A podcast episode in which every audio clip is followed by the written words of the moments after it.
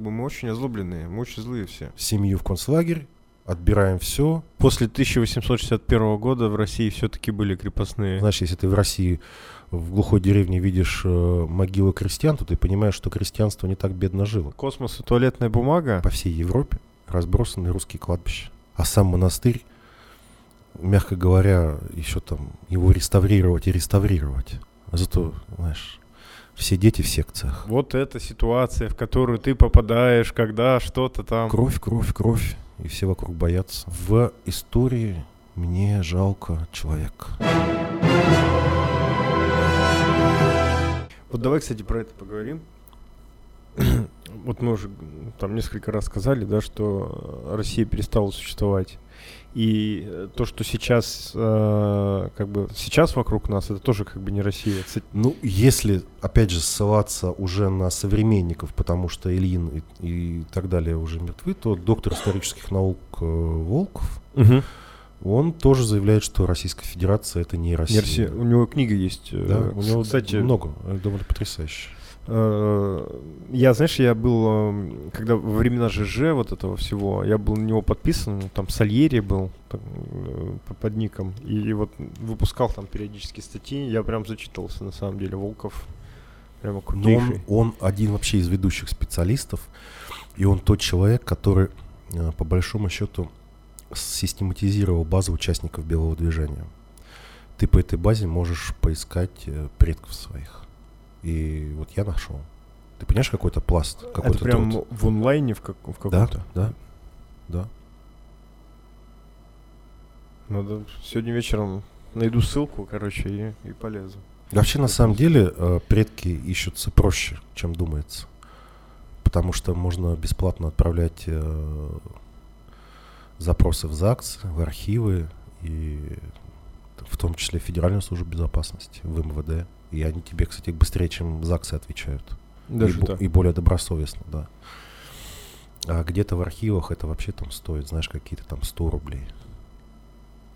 Или, там, знаешь, э, э, если пользоваться услугами людей, которые сейчас занимаются там генеалогией и так далее, это сразу там в тысячу раз становится дороже. Ну, там космические цены, да. да. там прям... Но просто... бывает, опять же, что там среди них есть э, очень большие, сильные профессионалы, которые все-таки докопают то, чего не докопаешь ты. Плюс, давай будем объективны, опять же, на примере нашего краевого архива. Можно сказать честно, что тебе, как обычному посетителю читального зала, там не все откроют. Угу. А если ты уже известен, тебе могут кое-что показать лишнее. И вообще надо молиться, чтобы они не закрылись. Потому что удивительно, что они до сих пор есть, потому что определенные дела, э, но это прямой путь к... Вообще юридически это прям дорога к э, Нюрнбергскому процессу над коммунизмом, понимаешь?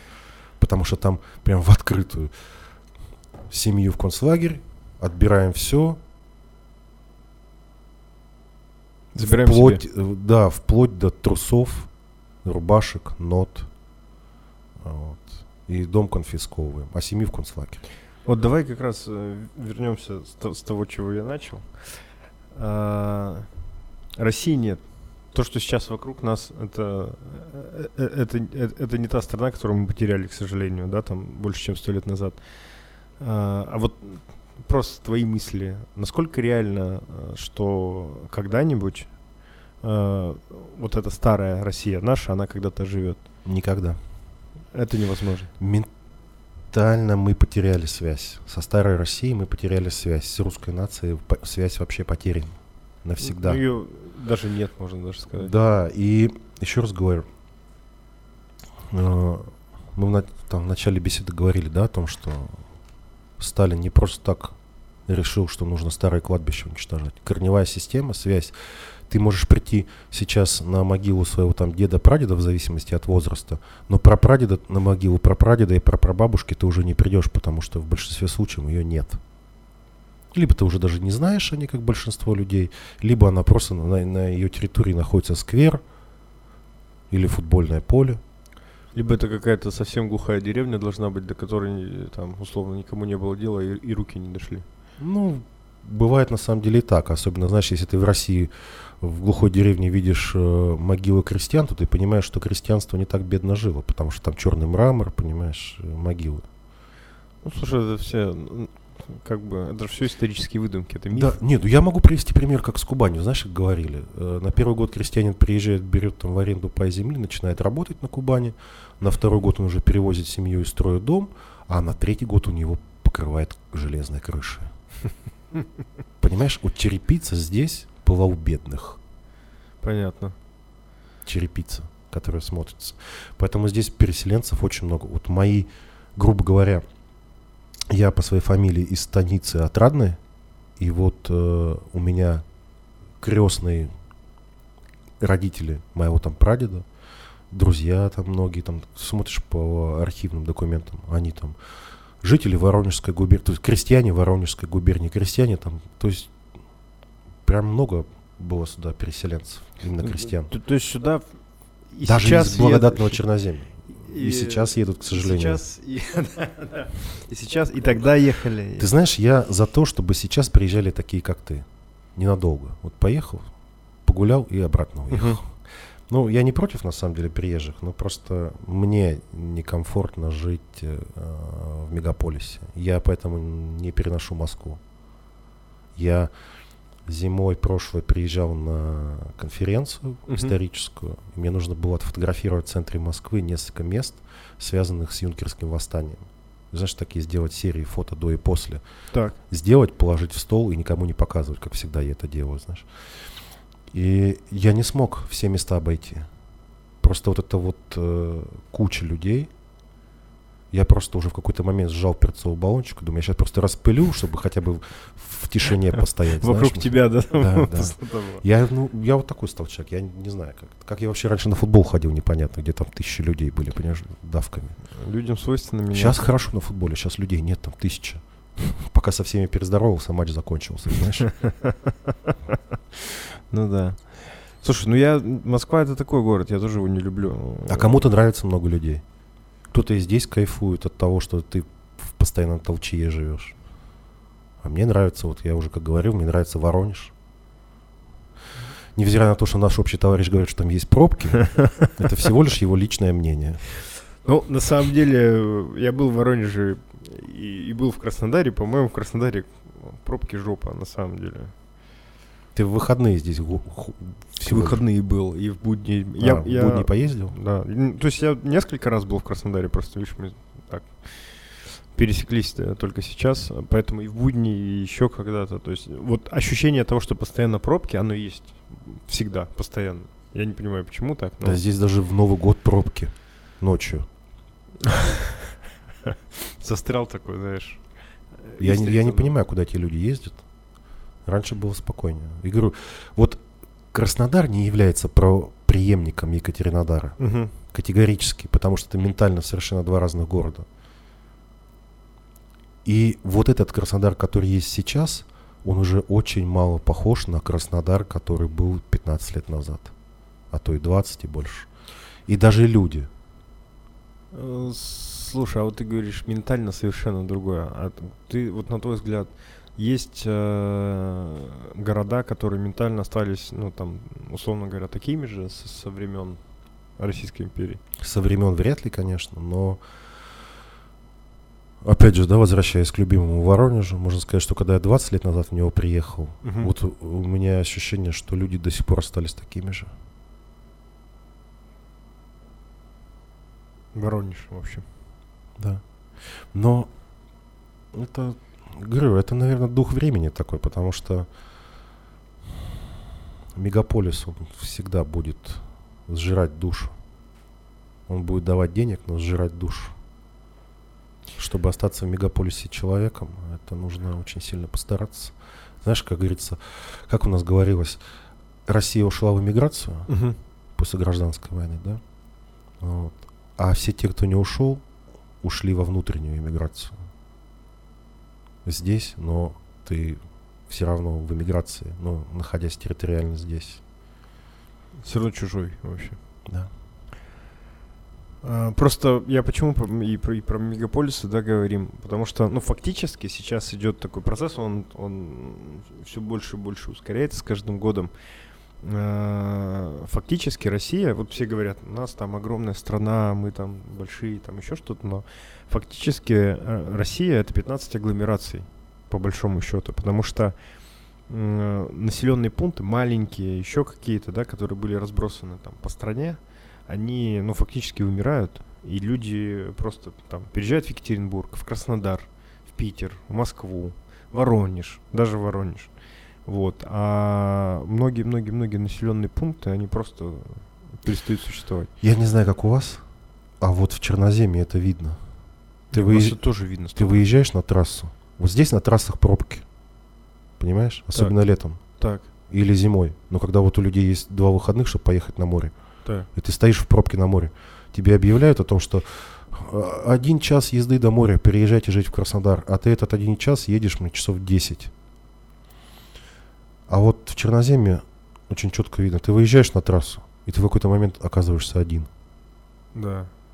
И ты не понимаешь, я когда выехал э, из Воронежа в Орел, еду, думаю, да я на трассе заправлюсь. А где заправки? А где люди? И ты приезжаешь в какую-нибудь деревню, а там вообще один дом остался. Это Но это же началось не сейчас, это началось еще э, при военном коммунизме, скажем так, когда, э, ну даже может быть не военный коммунизм, но особенно, э, особенно коллективизация, когда люди просто побежали из деревень в города, чтобы стать рабочим. Поэтому у крестьян и забрали паспорта и, собственно Да, да. говоря, ограничили в передвижении. И После 1861 года в России все-таки были крепостные. Ну как, знаешь, в ВКПБ расшифровывают историки. То есть не историки, а историки установили это. Крестьяне расшифровывали ВКПБ. Второе крепостное право большевиков.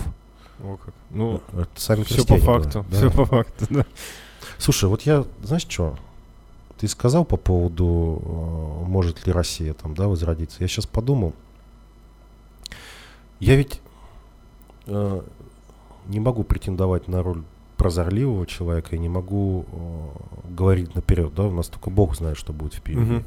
Поэтому грешно за Бога строить планы, но я понимаю, что Россия не может быть такой, как была Российская империя, и вообще вот старой России не существует. А какой она может быть, новой, другой и так далее, я не, ну, честно не знаю. Старая она не будет, она может, ну, может быть, она может быть похожа на старую где-то.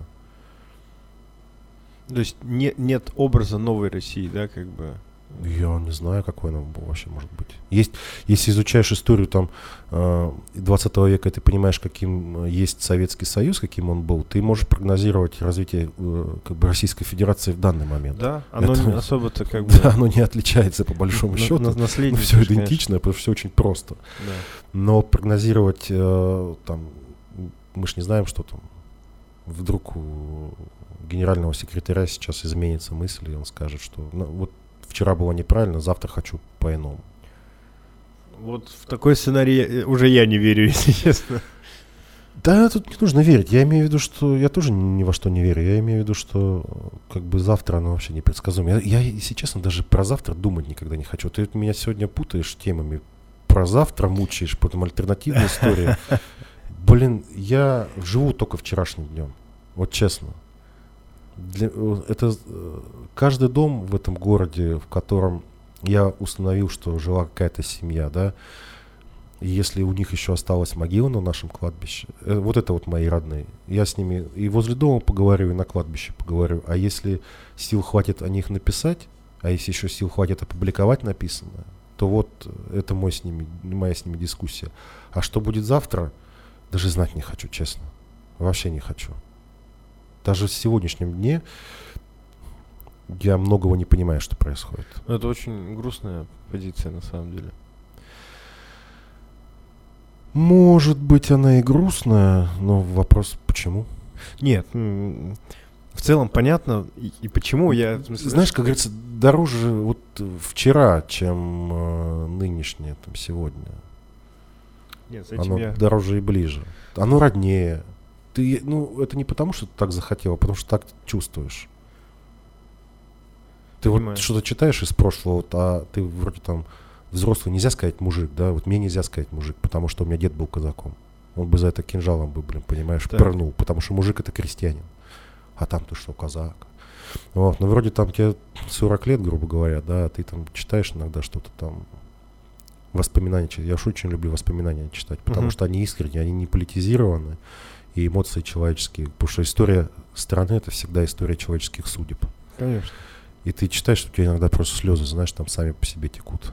И думаешь, слава богу, что там никто не видит. У меня так на экскурсиях иногда приходится отворачиваться, потому что я общаюсь не с людьми, я привожу к дому, и я рассказываю об этом доме, я общаюсь вот с, с теми, я возвращаюсь в эту историю, я ее там заново переживаю, я общаюсь с теми, кто здесь жил в этом доме. Это просто экскурсоводы слушают меня, ну, экскурсанты точнее. И Не, ну это... если они слушают, это значит, они тоже... Это такая своеобразная молитва 20-21 века, знаешь, так, об усопших. Это сильно. Хотя никто э, литургию гражданским чином не отменял. Давай попробуем чуть, э, как сказать, На, менее... на балаганные ми- темы поговорить. Нет, нет, не, мили- мини- меланхолично. Ну просто хочется все равно что-то же жизнеутверждающего. У нас не так много этого в жизни. И, и знаешь, э, вот мы сейчас с тобой говорили, ты несколько раз сказал просто про иммиграцию. У меня сейчас мелькнула мысль, я вообще не думал про это говорить, если честно, но все равно хот- хотел бы как-то затронуть. А, Ты вот сказал, что реально, тебе расскажу про иммиграцию. реально Россия, она, она была в эмиграции. Я вот так подумал. Учебные заведения, Да. военные заведения, Да. Дома, школы, э, храмы, монастыри, библиотеки, много чего. Вот смотри, интересный момент. Это история из жизни. Я с детства испытывал там к Сербии определенную симпатию. Так. На уровне просто интуиции, на уровне того, что меня там э, отец как-то, знаешь, там научил. То есть, когда фанаты шли громить э, американское посольство во время бомбардировок, я прям душой был там с ними. Мгм. И вот несколько лет назад мне Господь подвиг наконец-таки побывать в Сербии. И у меня есть там один друг, который здесь жил, серб из старых горбарей, причем из таких старых-старых, знаешь, он там с нами общался. И мой друг еще один с Москвы, он меня свел тоже с одним местным сербом. Он говорит, он по-русски говорит, он там наш, он все понимает. И вот тут с нами ездил. Он вообще там бывший фанат Рада. То есть понимаешь, по какой теме он двигается. Да, да, да, конечно. конечно. И он с нами везде лазил, везде лазил, везде лазил, везде лазил, да. И потом, а, знаешь, что говорит? Слушай, говорит, вы первые... ру- А мы один раз сходили на футбол.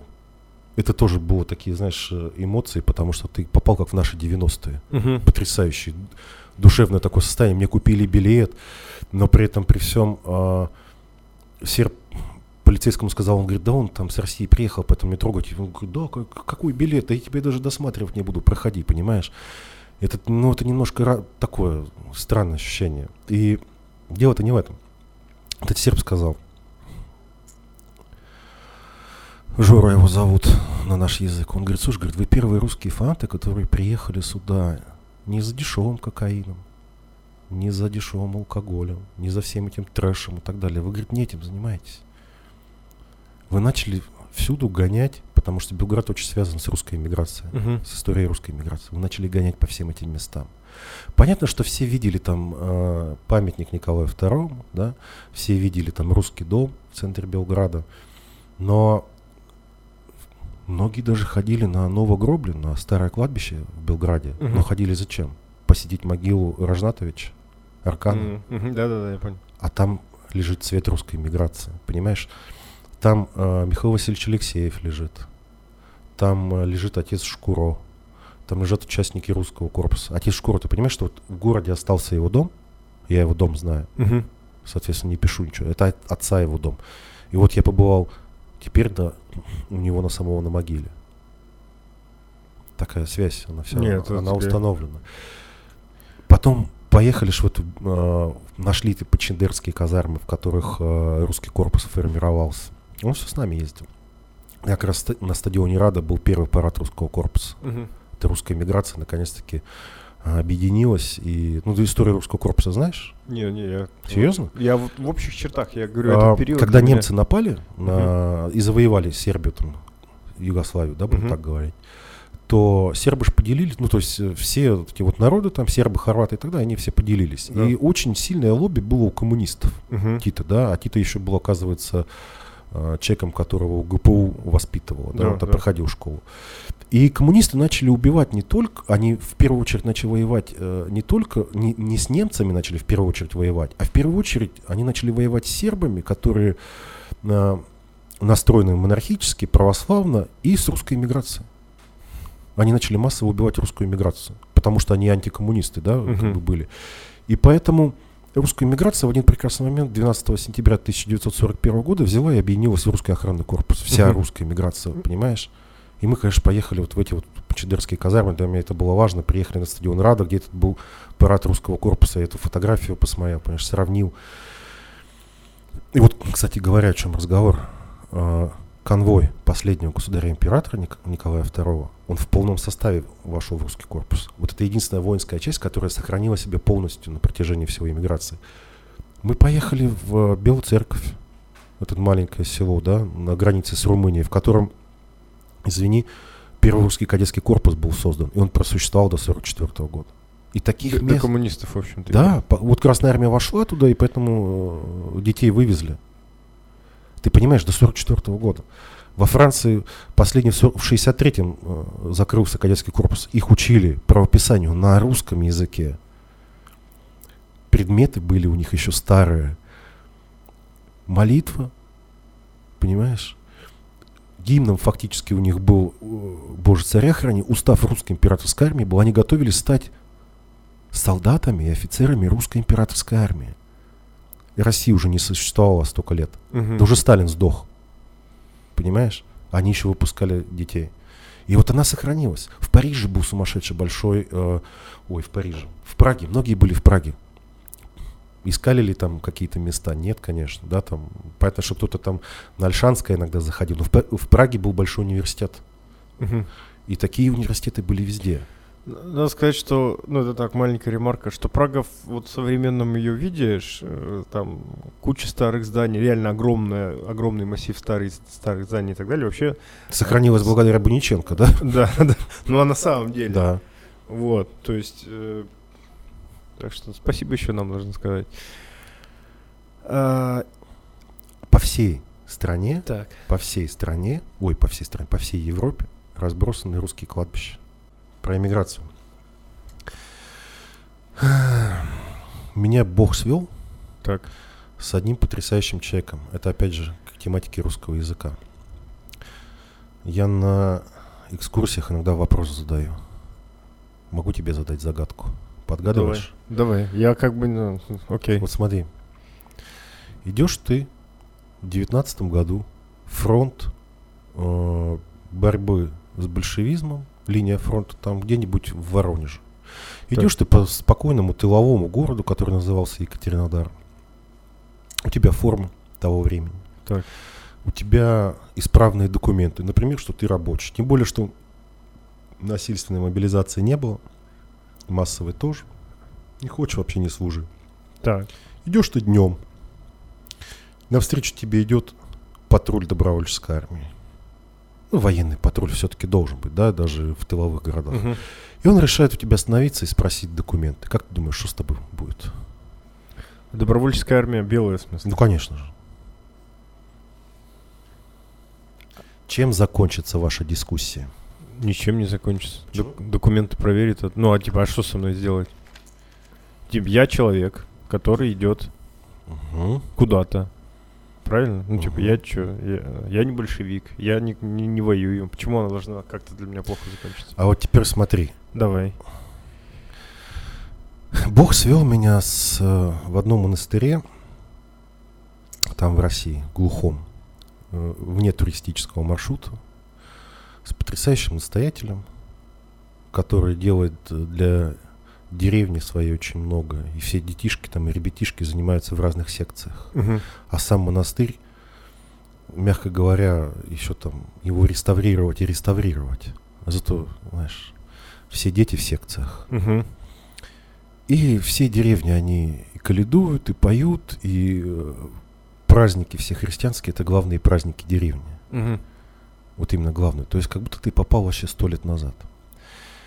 И вот есть там э, одна монахиня в, та- в тайном постриге, грубо говоря. Фамилию я ей говорить не буду. Мгм. Вот. О ней вообще запрещено говорить. И, и знали бы журналисты, там, историки, они бы там ломились бы, чтобы взять у нее интервью. Так. Она, ты когда вот я, она не разговаривает в основном с людьми, ну, разговаривает редко, ты украдкой можешь послушать. Мгм. Я ей помогал, там, знаешь, э, храм чуть-чуть наряжать. Это, наверное, там, одни из счастливых моментов в моей жизни, потому что, ну, это потрясающе. И ты слушаешь ее речь, и ты понимаешь, что она говорит вроде бы на русском языке, но тебе непонятно. Мгм. Она говорит, как говорили наши классики. Понимаешь? Как, Толстой, как Достоевский, как Чехов, понимаешь? Как, вот, вот так же. Мы сейчас же так не говорим. Конечно. Это возвращаясь к теме помнишь, истории из Гу- ГУЛАГа. Эта женщина, уже старенькая бабушка, она там от- оставила свой личный самолет, продала его там в Бельгии, и, понимаешь, приехала сюда. Она из эмиграции вернулась в Россию. И вот в этом примере я тебе хочу объяснить, что если бы тебя патруль добровольческой армии остановил, тебя, Так. тебя бы и меня бы отвели бы в контрразведку. Потому что говорим мы хрен пойми как. Мы говорим, на, мы, по мнению того времени, говорим на языке площадной брани, на которой говорили большевики. Как так говорила чернь. Мы говорим на их языке. И понятно, что нас бы не расстреляли, Но проверить проверили мы. конечно, да. Блин. Ну, а при этом ведь э, язык это ведь э, это же не просто история, это ну как какая-то штука, на которую ты говоришь, ты же думаешь на нем, то есть ты же не можешь. э, то есть язык очень большое влияние, влияние имеет на мышление, да, то Да. есть разные люди, разных, э, говорящие на разных языках, они думают по-разному совершенно, у них разные там в голове все происходит, то есть настолько все поменялось, настолько все изменилось. Оно, скажем так, усреднилось, знаешь, оно стало более простым, более примитивным, как фастфуд. Как татуировки, знаешь, сейчас нам быстрый поток американцы на- научились делать, как Ага. фастфуд, на быстрый поток. Вообще с языком интересная тема. Вот мне, мне, например, я понимаю украинский язык, Так. и э, слова какие-то из э, запорожского языка, ну это смесь там, да, все-таки там своеобразно, там, как деды и прадеды говорили. Для меня они понятны, а перевести на русский я их не могу. И вот у меня, когда я что-нибудь там ляпну, знаешь, где-нибудь в России, у меня близкие спрашивают, а что это? А я э, Б, М, а, то есть я понимаю значение, а перевести на русский не могу. Ну, это же, ну, есть такое, то есть если, если что-то не, не названо в каком-то языке, то есть это понятие нужно объяснять, там, не знаю, там, вот эта ситуация, в которую может ты быть, да. попадаешь, когда что-то там, а тут бах, и вот, то есть, э, ну, это так, это маленькая ремарка у японцев, есть слово, которое оз- оз- означает смерть от э, истощения от работы. Типа, ну, у них же вот ну, своя, своя как бы культура. Ну, они фанатики, да. да, да, да. И вот у них есть слово, которое значит, прикинь. Блин, ну это здорово. Вот. И еще вот последнее про иммиграцию, наверное, хотел бы сказать, что вот чё- чего бы ни коснись сейчас в мире, когда ты начинаешь что-то там копать, изучать, а, не знаю, четверть, Там-то русский инженер приложил свои усилия. да, И там, там-то, ну, и тут. ну пусть пятая даже часть, да? Химики, биологи, э, это реально инженеры. люди, которые спаслись от э, революции, от гражданской войны, от советской власти, просто разъехавшись по свету и сделав огромный вклад в, в культуру как бы мира, да, И в, в культуру, в науку, да. в науку, в культуру, да, и это они ведь могли остаться просто у нас. И вот эта мысль, конечно, Они могли бы покоя. остаться, и тут, опять же, второй вопрос, что бы с ними было. Они могли, как э, Мандельштам честно сказать э, в стихах то, что они видят вокруг, и за это поехать в концлагерь. А могли бы ничего не говорить, но все равно подвергнуться пыткам, как Вавилов, и умереть. А могли бы выжить через эти пытки, как Королев, и все-таки отправить Гагарина в космос. Ну, я на самом деле не про это говорю, э, если честно. Ты Я имеешь в виду, что Россия была бы совершенно И другой если наука бы была? не было этого вообще, ну то есть представляешь, какой огромный потенциал, если бы вот не было вот этого ужасного времени, если бы не было революции гражданской войны, или если бы в гражданской войне все-таки победило белое движение и осталась вот эта старая Россия, какой огромный потенциал. И это даже не считая тех десятков миллионов, которых мы потеряли вот во время советской власти. Так мы потеряли, да, там за эти первые несколько лет правления, ну, там с 18 по 53, там 52 миллиона, да, потеряли. Но это без учета не родившихся от этих да, людей. да, да, да, Это естественно. без учета, э, мы не знаем никаких данных о повышенной смертности там в, э, в колхозах в этот период. По воспоминаниям э, врачей, э, в какой-то момент э, детскую смертность запрещено было фиксировать в 30-е. И там других таких примеров, ну, мы не досчитали. А сколько бы из них вышло бы умных людей, великих? Ну, история, как говорится, и сослагательного наклонения не терпит. Поэтому мы сначала в космос полетели, а потом туалетную бумагу приобрели, понимаешь, при- создали. А вот и, и просто возвращаясь, да, вот космос и туалетная бумага и, и условный Маннергейм, да, в, в Сенате, условно говоря, что сначала здравоохранение, образование и все остальное, а потом мы подумаем, как воевать э, и защищать нашу страну. Ну, я думаю, что э, цивилизации все более-менее цивилизованные, они похожи друг на друга, а тирании, особенно восточного типа, они также похожи друг на друга. Ну, И как бы тот период, который был у нас, его историки называют там, восточной тиранией. Потому что это там, человек без образования, с э, повадками преступника. Он и был преступником, и де-факто, и де-юре. И возглавлял свою, собственно говоря, ячейку эту преступными мерами, э, тиранией и убийствами, да, и держал все в страхе благодаря вот этим вот убийствам. Это восточный деспотизм обычно. Кровь, кровь, кровь, и все вокруг боятся. Главное, что ты у власти остаешься. То есть, э, как та крыса, которая, вот, знаешь, всех истребит, но вот сама выживет. Мгм. Но, видимо, поэтому уже есть э, определенная версия о том, что он, когда он умирал в луже собственной мочи, то его соратники, номенклатурные работники, они стояли на это, смотрели. и- Это вполне правдоподобно.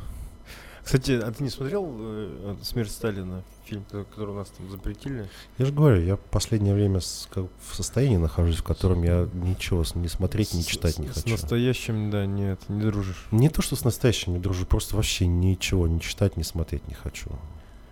Понял. Для любителей этой восточной тирании подходит один очень хороший э, диагноз – стокгольмский синдром. Но мне нравится, как его называют в Британии. Синдром здравого смысла. Даже так. Все об этом говорит, понимаешь? Ты людям никогда не докажешь, наверное, а может и докажешь, не знаю, но когда человек пони- не понимает, что убийство это безнравственно, а вообще есть еще, знаешь, такая штука, почему этот синдром очень цепляет, потому что нас приучили делить мир на свой-чужой. Мгм. И нужно понимать, что истина не там, где свой, или не там, где чужой, а истина, она вообще парит над этим. И ты должен понимать, что твой дед, например, мог Так. быть совсем неправ. Но от этого он не перестает быть твоим дедом. Георг- отец Георгий Митрофанов очень классную вещь сказал. Его спросили, зачем вы нам рассказываете историю вот эту кровавую, да? Ведь я не хочу, мы не хотим этого знать, потому что это наши там деды, там, да, может, там они ошибались, но ну, они страшные вещи творили, но это наши деды, как я их буду любить? И он сказал, говорит, это правильно. Зная, что они делали, вы будете знать, за что молиться. И за что их любить, на самом деле. Не всегда твой дед может быть прав, но он остается твоим дедом, и ты понимаешь, что даже если он был неправ, ты можешь за него молиться, потому что смерти нет. И он сейчас там как раз в этом нуждается. Но это с точки зрения христианства. Мгм. Понимаешь? А если ты априори думаешь, что раз свой, значит прав, а раз чужой, значит не прав, это ты далек от истины, ты попадаешь в кабалу как раз таки стокгольмского синдрома. Я понимаю, о чем ты говоришь, а но, но человек же не может жить без идентичности какой-то, правильно? Все равно нужно, э, ну как сказать, это природа, это прям законы природы, ты против них не можешь пойти. Человеку нужен кто-то свой. Просто нужно понять, по каким признакам надо определять своих. Ну так ты своего можешь любить, но э, не лгать на него. Не говорить, что он святой, когда он там тиран и убийца. Мгм. Понимаешь? А когда ты приписываешь э, Чикатило сумасшедшие добродетели, ну, это я образно, Я Чикатило, понимаю. это можно кого угодно, там, любого убийцу, там, преступника взять и так далее, над, над которым, может быть, он был человек и неплохой, но грех э, перевесил, и все. И если ты будешь приписывать ему там множество добродетелей, и особенно мнимых, как это часто происходит, то это обман, который аукнется потом. Это как, знаешь, сейчас мы эти коммунисты выходят на митинг против коммунистов, потому что те применяют политические репрессии. Коммунисты против коммунистов, против политических репрессий. Слушай, там еще какая-то э, штука была. Ну, то есть а, сейчас же реально КПРФ, там какие-то митинги, еще что-то. А, и людей, которые участвуют в каких-то несогласованных акциях, их, э, ну, там, типа, доставляют в какие-то отделения милиции, соответственно, их судят административным судом, там, и так далее. И, значит, там, знаешь, появились какие-то новости, посты такие возмущенные. Э, Значит, э, осудили, типа, неправосудно. Как так? Я такой думаю, слушайте, вы, там, Вы вообще, про, блин, про тройки можете рассказать? Да что ты, Руки, ты в эти самые, знаешь, архивы по Крыму. Вот у меня э, прадеда моего, э, скорее всего, расстреляли в Крыму. Он не ушел в эмиграцию. Вот это один из моих прадедов. И его, скорее всего, э, убили вместе с э, сыном Шмелева. И когда ты начинаешь поднимать документы, вообще как это происходила судебная система, она вообще не происходила. Ну, то есть суд... она вот как была тогда, да, просто росчерком пера Да. там большое количество людей и надпись расстрелять, да, и то расстрелять надпись бе- безграмотно написана, там, с 10 ошибками. Она точно так же происходила потом в 20-х, 30-х, 40-х и 50-х годах. Репрессии ж не только в 37-м были. Конечно. Вторая мировая война, она же очень сложная, да? Ты ведь, мы все э, понимаем подвиг этого русского мужика, Да. Который сломал хребет немцам, да, вот этой вот немецкой машины. Да, пусть там опять, безусловно, количество было сумасшедшим. Ну, просто сумасшедшим количеством, да, и понятно, что э, так называемые офицеры советские, э, они ж ну, не жалели, не щадили. Не и, считали ну, вообще никак. Ну, в тоталитаризме это нормально, да, но ведь подвиг этого русского мужика, которого власть гнобила не одно десятилетие, да, два десятилетия мучила, унижала, убивала, он потом продолжает убивать во время войны, он встает и все равно идет и дает по хребту немцу. И это такой тоже определенный романтизм, потому что он дает по хребту немцу в надежде на то, что власть-то одумается. А она не одумалась. Гулаги даже при Хрущеве не исчезли. В этой всей истории я не хочу... Сам себя учу, чтобы я никого не обвинял. Так. Я не хочу обвинять ни советскую власть, ни кого-то другого, кроме самого себя, знаешь, в чем-то. В истории мне жалко человека. Вот, вот чувство сострадания – это может быть последнее чувство, которое во мне есть человеческое. Да, потому что ты все равно погряз в одном большом грехе. И вот чувство сострадания, на мой взгляд, чувство милосердия, это то чувство, которое тебя держит на плаву. Когда у меня там одни гости нашего города, которые попросили экскурсию, я начал их водить и понял, что они вообще спрашивают у меня не про историю, а про лаунж-бары и, и подобное там. Про что? Лаунж-бары какие-то, короче, А, кабаки. мы- вот, правильно.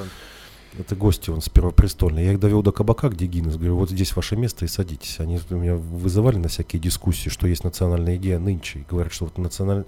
Я говорю, ну, у вас может быть своя национальная идея. Для меня национальная идея, наверное, это то, что было в Российской империи. Милосердие. Это то, когда богатый человек, купец, будь то там дворянин и так далее, особенно там промышленник, он не входил в общество, не, он был не вхож высшее общество, если он не занимается благотворительностью. И не перечисляет в фонд деньги, а сам не создает школ, сам не создает там дома терпимости, презрения. Слово презрение в России, оно немножко по-другому звучало, да? Презрение. Это забота о людях. Под присмотром, короче. Да. А сейчас что можно подумать? Разный язык. И у нас, опять же, да, в городе очень много армяне сделали. Школ построили, приютов там и так далее. Вообще школ столько было, что ужаснешься на самом деле. Мгм. На город, в котором 100 тысяч человек, там школы на школе стояли. И сейчас, когда прям даже на окраинах там, ну, жуть. И вот эта доброта, вот это милосердие, умение сопереживать человека. Вот это, наверное, была национальная черта русского человека. То, о чем писал Достоевский. А не мысль о том, что вокруг враги, мы с ними боремся, а вот посмотрите, как у них, вот этот вот эти э, советские догмы, и невзирая на эти советские догмы, мы же прекрасно видим, когда сейчас э, автомобилисты воюют между собой, да, там на дорогах, дерутся Да, и так далее. да. Но мы же видим, как автомобилисты друг другу помогают бескорыстно. Да, есть такое. То есть нельзя назвать картину целостной. Вообще нельзя. Не, ну хочется, чтобы хорошего-то больше было. Просто у нас, как бы ты, ты, ты правильно говоришь, что помогают, э, еще что-то. Есть и вот, вот эти моменты, и ты, и мне кажется, каждый в, в таких случаях в жизни бывал.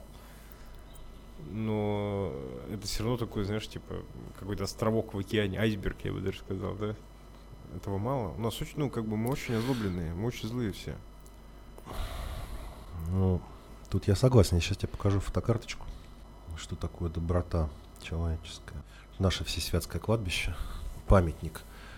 Вот верх памятника уничтожен при большевизме, а низ остался. Вот текст прочти. Это черный мрамор, который не от вас везли, а еще из Европы. Мгм.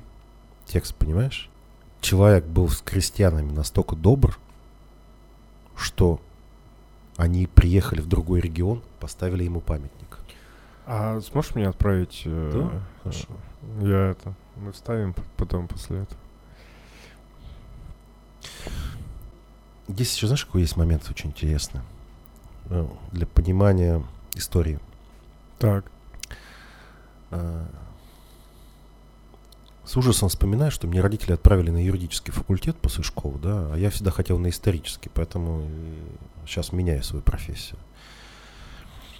Что, чем занимаются преступники с точки зрения юриспруденции, там, уголовного розыска, скажем так, всегда, после Так. своего преступления? Залетают следы. без- Так. Чем занималась советская власть все это время? Естественно, да. Когда она устраивала расстрелы, она прятала труп. И архивы за- засекречивал. Понимаешь? Цари ходили, гуляли по городу без охраны. Потому что, ну, если народ решит убить, ту, пускай убивает. Ну, я живу для народа. Меня воспитывали жить для народа. Где там генсеки ходили, гуляли? С как- не, не помню. С каким там окружением, вооружением там и так далее. По пустой Москве, знаешь, Да. если. Это как, знаешь, вот э, говорят же, что лакус- лакмусовая бумажка Да. это смерть, э, ну, точнее, казнь царя с детьми, да? Мне говорят, ну вот, кровавое воскресенье. Ты сначала изучи, что было кровавое воскресенье, какое отношение Николай II к этому имеет вообще, да? И кто первый начал стрелять, как говорится. Ты сначала вообще начни изучать историю, а потом вступай в дискус. У нас же, знаешь, всегда э, мне хочется задать вопрос комментаторам в Инстаграме. Вот этим вот э, там Алла ноготочки, вот эти вот все, знаешь, которые там что-то пишут. Вот вы вообще, ну, прежде чем писать что-то, вы э, на историческую тему, вы хотя бы, ну, вам не стыдно, нет? Вот от, от отсутствия исторического образования или там всего остального. Тут самому стыдно, потому что писать что-то, потому что ты там мало знаешь. Ну ты там копаешь, копаешь, копаешь. А людям вообще не стыдно писать. И вот все же говорят, вот убили, убили. Ну типа не, не зря, там все хорошо. Почему труп прятали? Почему суда не было, если вот такой плохой? Конечно. И так же со всеми остальными. Только преступник заметает свои следы. Это сто Только преступник. Это сто процентов. Причем... Это, это, на- это, это, по-моему, таком, на ментальном уровне у них. Потому что э, ты э, понимаешь, что ты будешь нести ответственность. Как, знаешь, историки говорят, почему затеялась или коллективизация? Потому что крестьянство самое большое слой населения, Мгм. и все эти восстания, и так далее, его нужно было упразднять, чтобы остаться у власти. Потому что иначе как бы ты можешь уйти. Почему Сталин готовил вторую чистку в 53-4 году? Потому что номенклатура опять разрослась. Нужно было опять... У всех свои интересы возникали и так ну, далее. конечно, да. Слушай, еще знаешь, э, тоже интересная мысль. Вот ты говоришь про людей, которые пишут в интернете. Вот, и они, разные, они разные вещи пишут. А, я тоже нат- нат- натыкался, знаешь, на такие темы, что... Так вот, говорит, э, царь-то немец же. О, это вообще, да, потрясающе. Типа, какое вообще отношение, типа, к русским? э, На вообще? 121 вторую по крови он там русский, да? Да, О, да, ну, да, да, да. Типа, это как, говорит, э, как вообще, типа, я говорю, я- и, ты, и ты думаешь, так, значит, вот этот немец, значит, воюет, вступает э, после того, как, э, ну, там, да, там, Кайзер, там, все остальные объявляют войну, там, Сербии, значит, на следующий, там, или на с- и че- через сколько там дней э, Россия вступает в Первую мировую войну, все вот это вот как бы происходит, это он немец. Или также там э, Винзоры, они как бы тоже, там, Георг Пятый, Николай Второй, это же двоюродные, по-моему, братья, да, они там э, были похожи. Они тоже немцы. Но им, правда, пришлось... э, Винзоры же они тоже только с э, Второй мировой войны. То есть у них вот прям вот название, название вот этого дома было, я его сейчас не, не, не- скажу.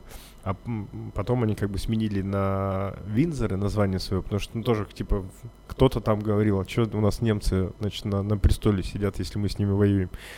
И э, как бы и этих людей не смущало, что всеми своими действиями, всей своей историей, как бы всей своей жизнью э, они демонстрируют вот это расхождение, что никакие не немцы, они э, как бы действовали не в интересах немцев, да, там, не еще что-то.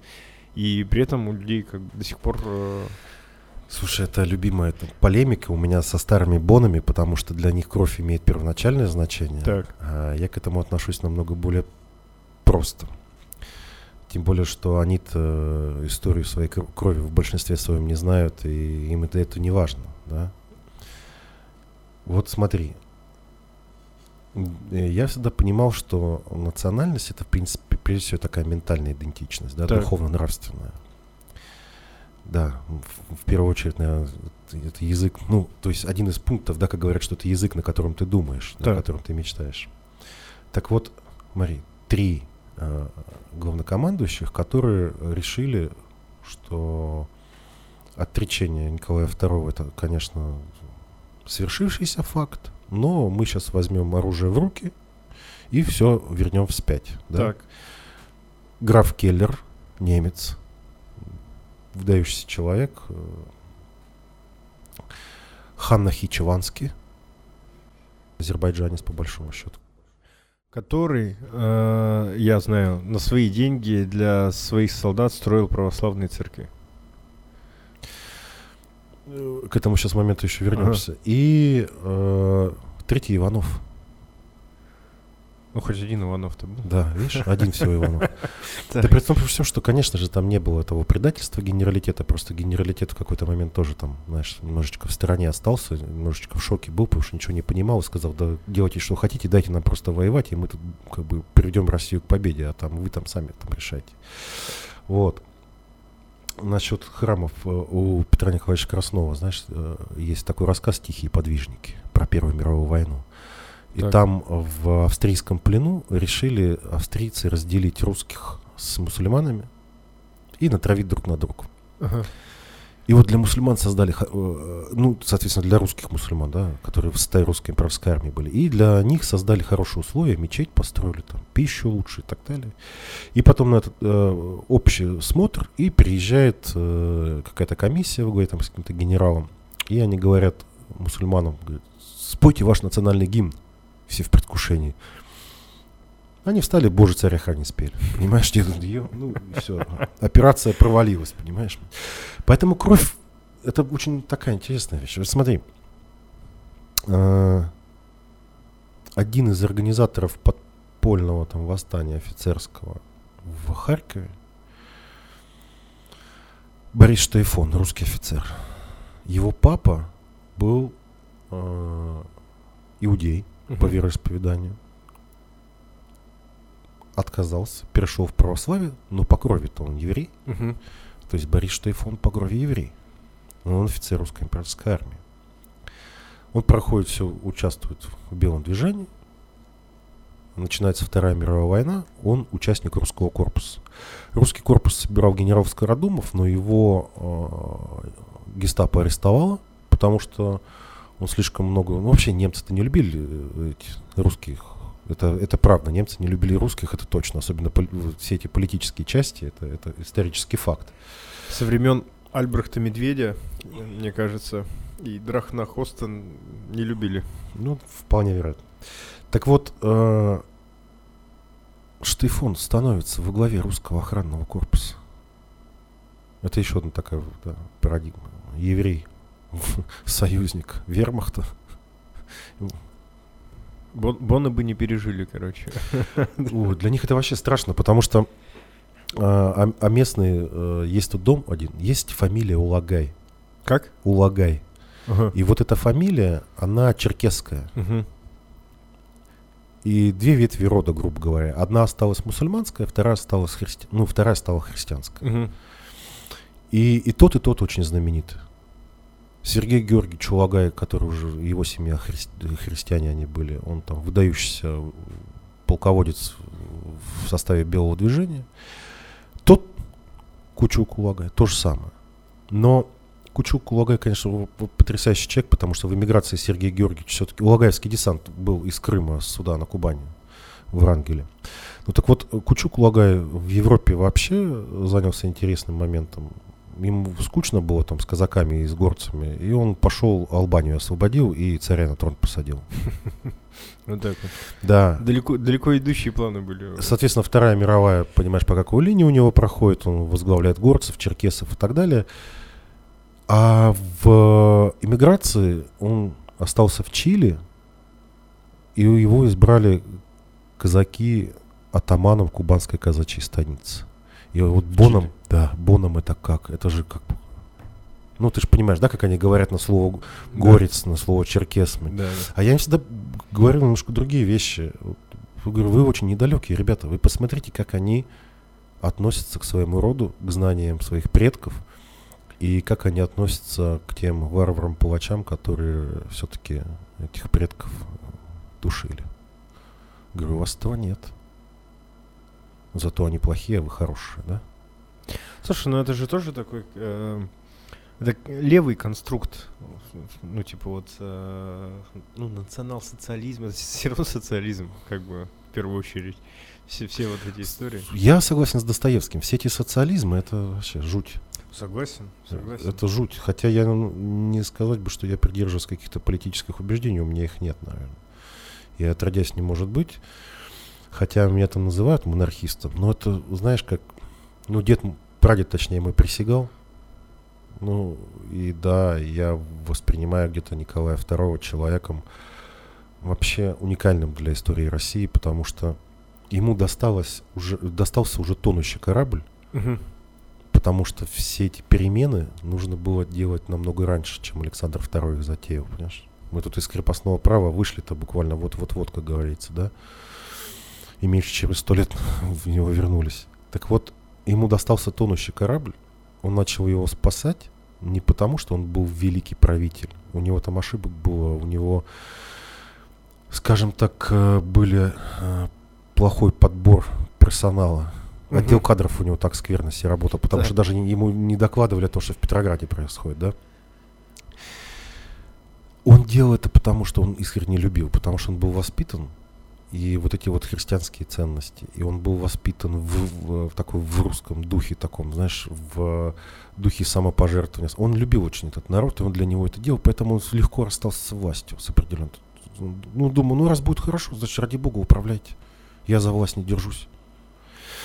И если посмотреть, сколько он сделал, если начать просто Мгм. фундаментально смотреть, сколько он там школ открыл, какой уровень жизни был, как началось, как то, как это там, ты думаешь, да елки-палки, да быть такого не может. Э, Кстати, вот эта вот история, знаешь, э, тоже, что э, вот все были безграмотные там. Да то, ужас, ты шо? А трехверстовые, ну вот политика трехверстовых школ и система, это же как раз то, что было придумано при, при Николае, то, что потом э, СССР... Земский врач, всё. Да, да, пришлось, пришлось это вспоминать и, и- и использовать те же здания школ, знаешь, как бы, которые были тогда. Это, это знаешь, как сейчас возмущаются, то, что у нас в большинстве э, этих самых э, школ нет теплых туалетов. Да ведь? Ну, во многих школах нет теплых туалетов. Даже у нас, в крае. Ну так это так. вообще, это, это, это что, Путин виноват? Это наследство Совет, Великой Советской империи. Она же была великая. Теплых туалетов не было, газификации в- в- во многих местах не было, но она ж великая была. Больше 20% сейчас, я вот про, про школы не знаю, но больше 20% населения России сейчас живут с удобствами во дворе, кстати говоря. Слушай, я сам вырос в, э, в- с, таким, с такими удобствами, я всегда их боялся, я думал, что они треснут. Я их искал тебе фотокарточки, посмотри, полистай.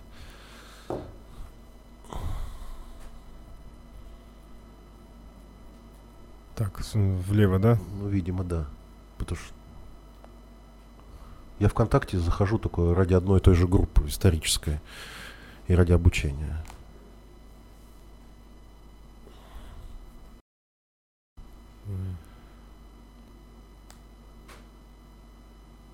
Так, и что это? Это, это деревня. Да, Так, рынок. да. Как ты думаешь, какой это год? Ну, если не, не томи, если ты выйдешь назад, то ты увидишь год как бы. А, я, не, я так не хочу. Ну смотри, все плетен, все, все бабули в платочках. Электричества нигде не видно. Обувь лапти. Лапти. Какой это? А, подожди, не, вот, вот. На, на, на последней там уже какие-то фабричные. Это Советский Союз. Да, 50-е годы. 50-е, да? В лаптях. Ну, Сах- понимаешь, с Сахой же как бы в лаптях он принял ее, а вот Мгм. с ядерной бомбой это оставил. блядь. Офигеть. Можно тоже, да, тебя будет скинуть? Блин, э, Потрясающе, да? о чем говорить? Э, В 913 году э, по ВВП в пятерку, ну, там, топ-5 стран в мире входила Российская империя. Да. Там кормили зерном всех и вообще. Ну, Короче, опять, опять на грустное мы с тобой. Нет, почему она грустная? Это знаешь, как... э, э, Ты ж выбираешь из своего личного опыта Так. э, друзей, знакомых, семьи, своих каких-то переживаний личный пример всегда.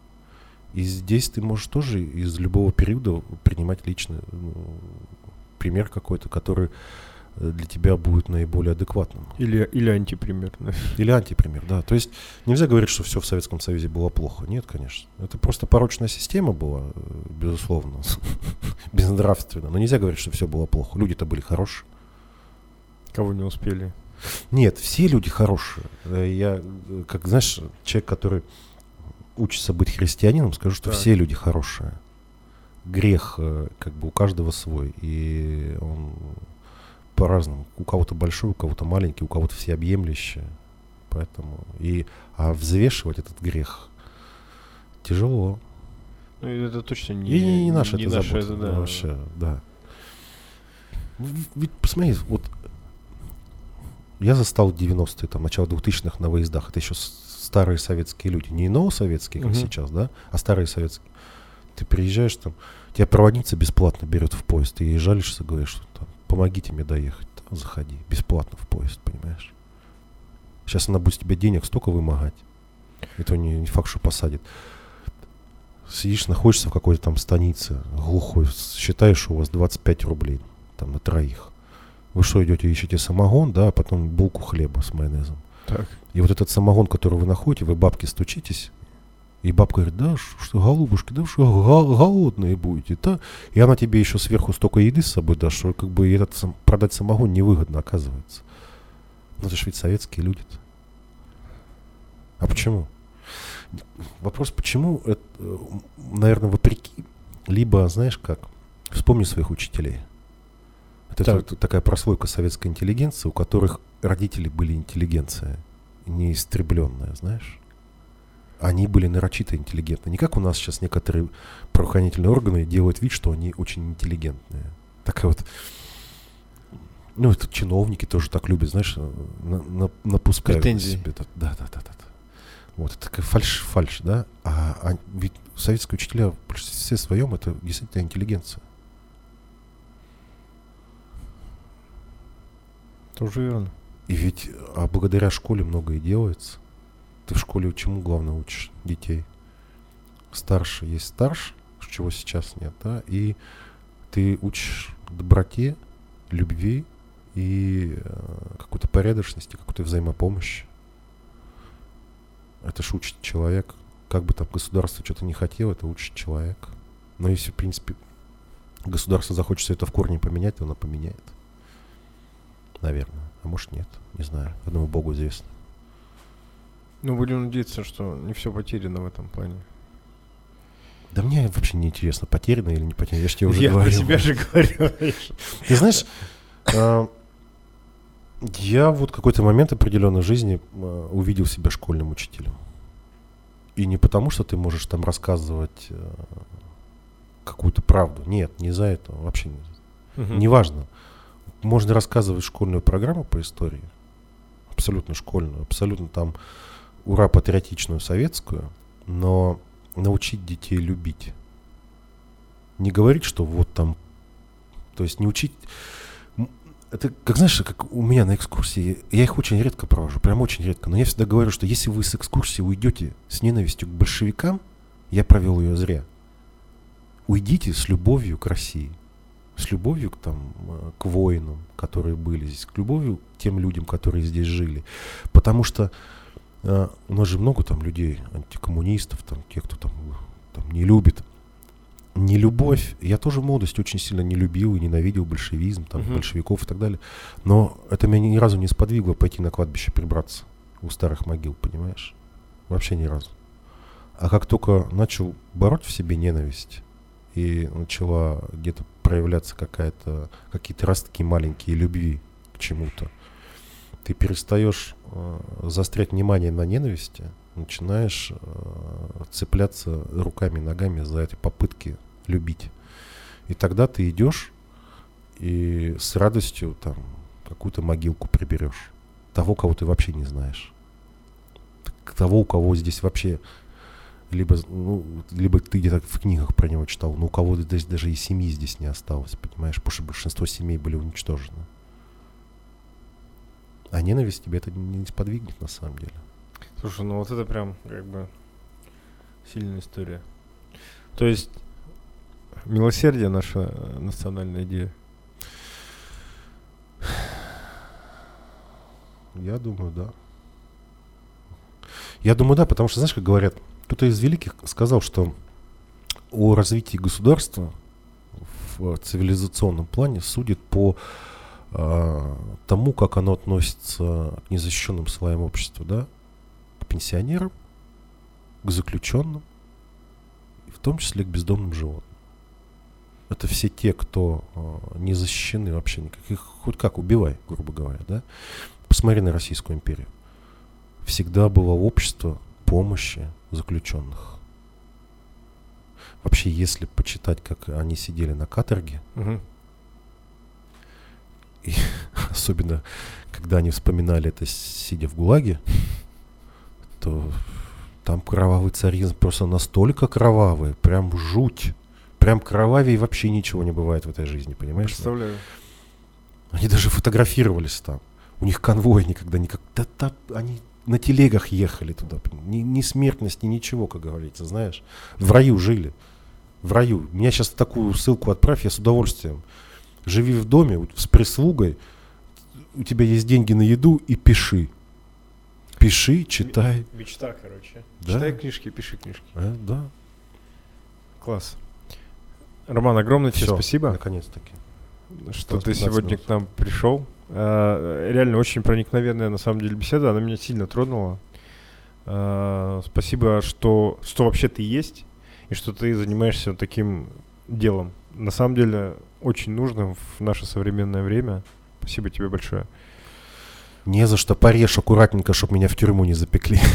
Хорошо, договорились. Нет, нет, спасибо и тоже спасибо за возможность выговориться, потому что, еще раз говорю, я в последнее время не склонен вообще к общению, и мне важно было где-то, наверное, сегодня выговориться о, о тех временах, о тех людях, и еще раз говорю, смерти нет, они все живы, они все видят, поэтому, так что спасибо. Спасибо тебе. Это был подкаст в поисках мема. А, Подписывайтесь, пишите, что думаете об этом и реально ли милосердие это наша национальная идея. Всем пока, будьте здоровы.